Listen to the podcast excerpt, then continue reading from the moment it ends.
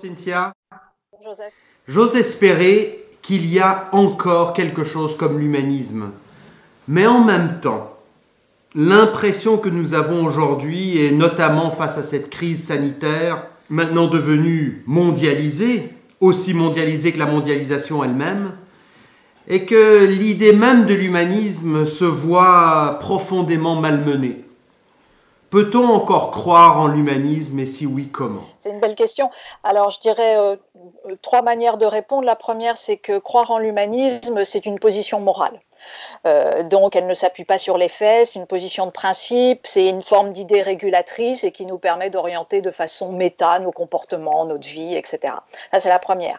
Après, euh, euh, preuve par l'absurde, si j'ose dire, si on dépasse, et en fait, on peut assez rarement dépasser la porise suivante qui consisterait à poser que l'on ne croit pas euh, en l'humanisme, tout en continuant euh, de vivre, de s'arc-bouter sur sa propre vie, de défendre son autoconservation, même de façon euh, prédatrice, parce que, après tout, malgré soi, on viendrait défendre quand même l'idée d'humanisme. Bref, je sais que ta question, c'est pas celle-là, ta question, c'est est-ce qu'on peut avoir un rapport qualitatif à l'humanisme? Et oui, euh, on peut absolument défendre cela. Pourquoi? Parce que la singularité suffit à valider l'humanisme. Et donc, on peut euh, s'extraire tout à fait d'une approche quantitative et simplement euh, prendre l'approche de l'exemplarité de certains.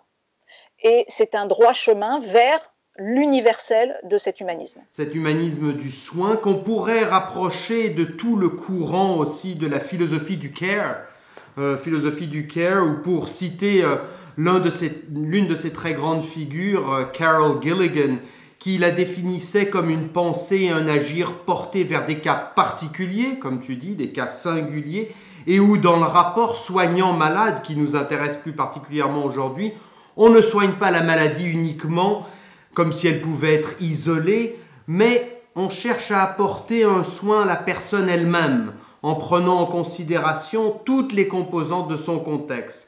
J'aimerais que tu nous dises où et comment vois-tu cet humanisme, cet humanisme du soin, agir face à la crise sanitaire que nous traversons aujourd'hui? Alors là, aujourd'hui, euh, c'est assez flagrant pour le coup. Hein. Alors bien sûr, il y a tout ce qui concerne l'aigu, l'exceptionnel, l'urgence, c'est ce qu'on applaudit euh, tous les soirs à 20h, donc ça c'est bien évidemment une grande partie, mais il y a aussi l'autre bout de la chaîne, si j'ose dire, le journalier assez sinistre, assez dur, morose, les aides à domicile, le, tout ce qui est dévalorisé et qui est absolument essentiel dans le grand continuum du soin, parce que cela, hélas, et, je les entends souvent, ils ne sont pas applaudis. Mais le soin, c'est aussi, et c'est ça qui est intéressant, c'est qu'on voit à quel point il y a une définition euh, extensive du soin, en fait. Le soin, c'est euh, tous ceux qui font un acte de soin, mais qui ne relèvent pas nécessairement en premier temps de la santé. L'éducation, euh, les livreurs, les caissiers, c'est-à-dire tous ceux qui assument à un moment donné ce lien de proximité pour que la grande chaîne d'action collective se maintienne. Et, alors là, pour le coup, on a une expérience, mais in vivo, de cela en ce moment. Il y a aussi l'énorme question des sans-abri.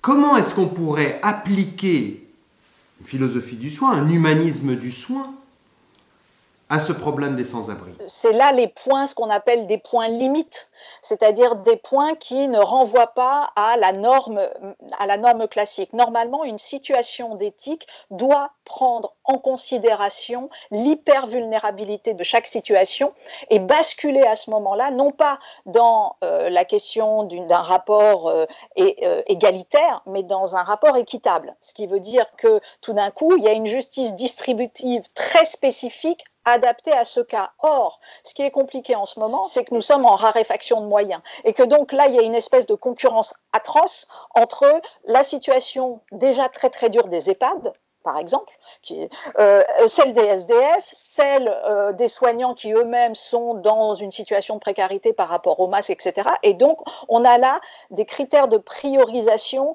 euh, qui sont extrêmement violents, qui ne sont pas nécessairement ressentis comme éthiques, parce qu'ils nous font basculer d'une éthique individuelle à une éthique collective et nous ne sommes pas habitués à, faire cela. Alors, cet humanisme du soin, euh, question plus générale, cela signifie-t-il insuffler plus de social, comme on dit dans nos démocraties libérales, Ou bien faut-il, selon toi, entièrement revoir la quasi-totalité de notre rapport à la santé et ainsi à la gouvernance de nos démocraties?